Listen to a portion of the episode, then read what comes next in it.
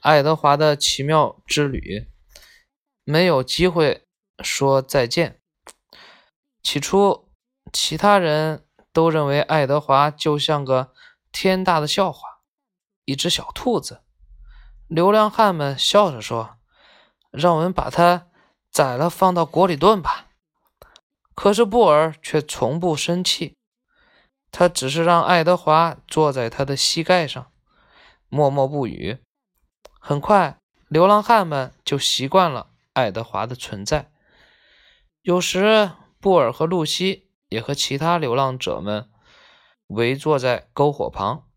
布尔很会讲故事，歌也唱得很好。为我们唱支歌吧，布尔！流浪汉们叫道。布尔坐在那里，露西依偎在他的脚旁，爱德华坐在他的右膝上。布尔唱着歌，歌声。发自他内心的深处，爱德华可以感觉到布尔那深沉、悲伤的歌声穿过他的身体。爱德华很爱听布尔唱歌。看看马龙，一天傍晚，一个叫做杰克的男人说：“他在一句不落的、不辣的听着呢。”当然了。布尔说：“他当然会一句不落的听着。”那天夜里晚些时候，杰克来了。他问布尔能不能把小兔子借给他。布尔把爱德华递了过去。杰克把爱德华放在他的膝盖上，在爱德华的耳边低语：“海伦。”杰克说道：“还有小杰克和塔菲。”塔菲是个婴儿，这些就是我孩子的名字。他们都住在北卡罗来纳州。海伦、小杰克、塔菲，你记得他们的名字好吗？马龙。在这之后，不管布尔、露西和爱德华走到哪里，都会有流浪汉把爱德华抱到一旁。在他的耳边小声念叨着他孩子们的名字：贝蒂、特德、南希、威廉、吉米、艾琳、费斯。爱德华知道一遍又一遍地说着那些你曾丢下人的名字的是什么滋味，他知道想念某个人是什么滋味，于是。他倾听着，在他倾听时，他的心扉敞开了，而且越长越宽广。小兔子和露西、布尔在一起，不知不觉已经很长时间了。在这段时间里，爱德华成了一名出色的流浪者，在旅途中很快乐，停下来时也闲不住。铁轨上轮子的隆隆作响，也变成了能抚慰人心的音乐。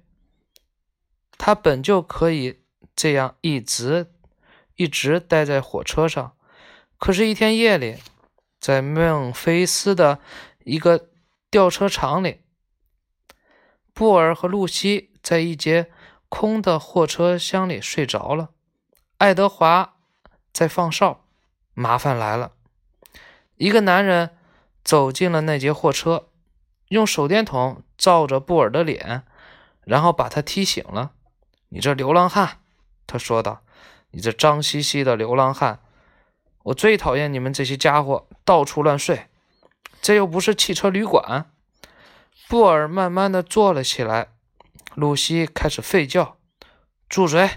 那个男人飞说着，飞起一脚。踢在了露西的肋骨上，小狗惊叫了，叫了起来。爱德华始终知道自己是什么，一只瓷质的小兔子。只有当他被别人拿在手里的时候，他才可以弯曲，他自己是动弹不得的。爱德华想要保护露西，可他却无能为力，他只能躺在那里等待着。说说吧。那个男人对布尔说道。布尔把他的手高高举起，说道：“我们迷路了，迷路了！哈，你当然会这么说了。”那男人接着说道：“这是什么？”他把手电筒照向爱德华。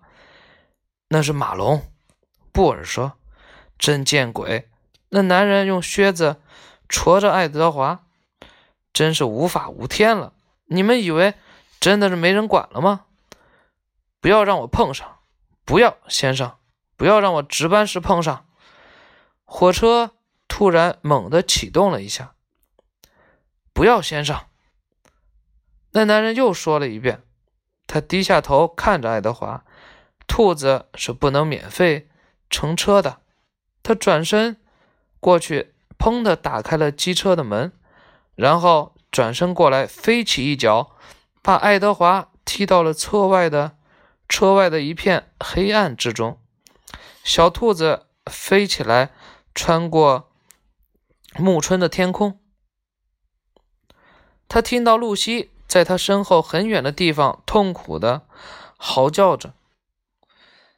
爱德华“咚”的一声滚落在地，然后沿着又长又脏的小山坡向下不停的翻滚，终于停了下来后。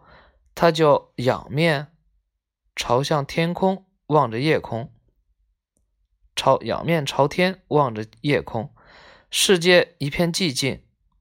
他听不到露西的叫声，也听不到了火车的轰鸣。爱德华抬眼望着满天的繁星，开始说出那些星座的名称。可后来他停住了。布尔，他心里说。露西，爱德华想知道，他还要再经历多少次连再见也来不及说的离别。一只孤独的蟋蟀开始唱起歌来，爱德华在倾听着，他体内的某个地方开始隐隐作痛，他真想大哭一场。这十二讲完了。下一次讲十三，麻烦还没有完结。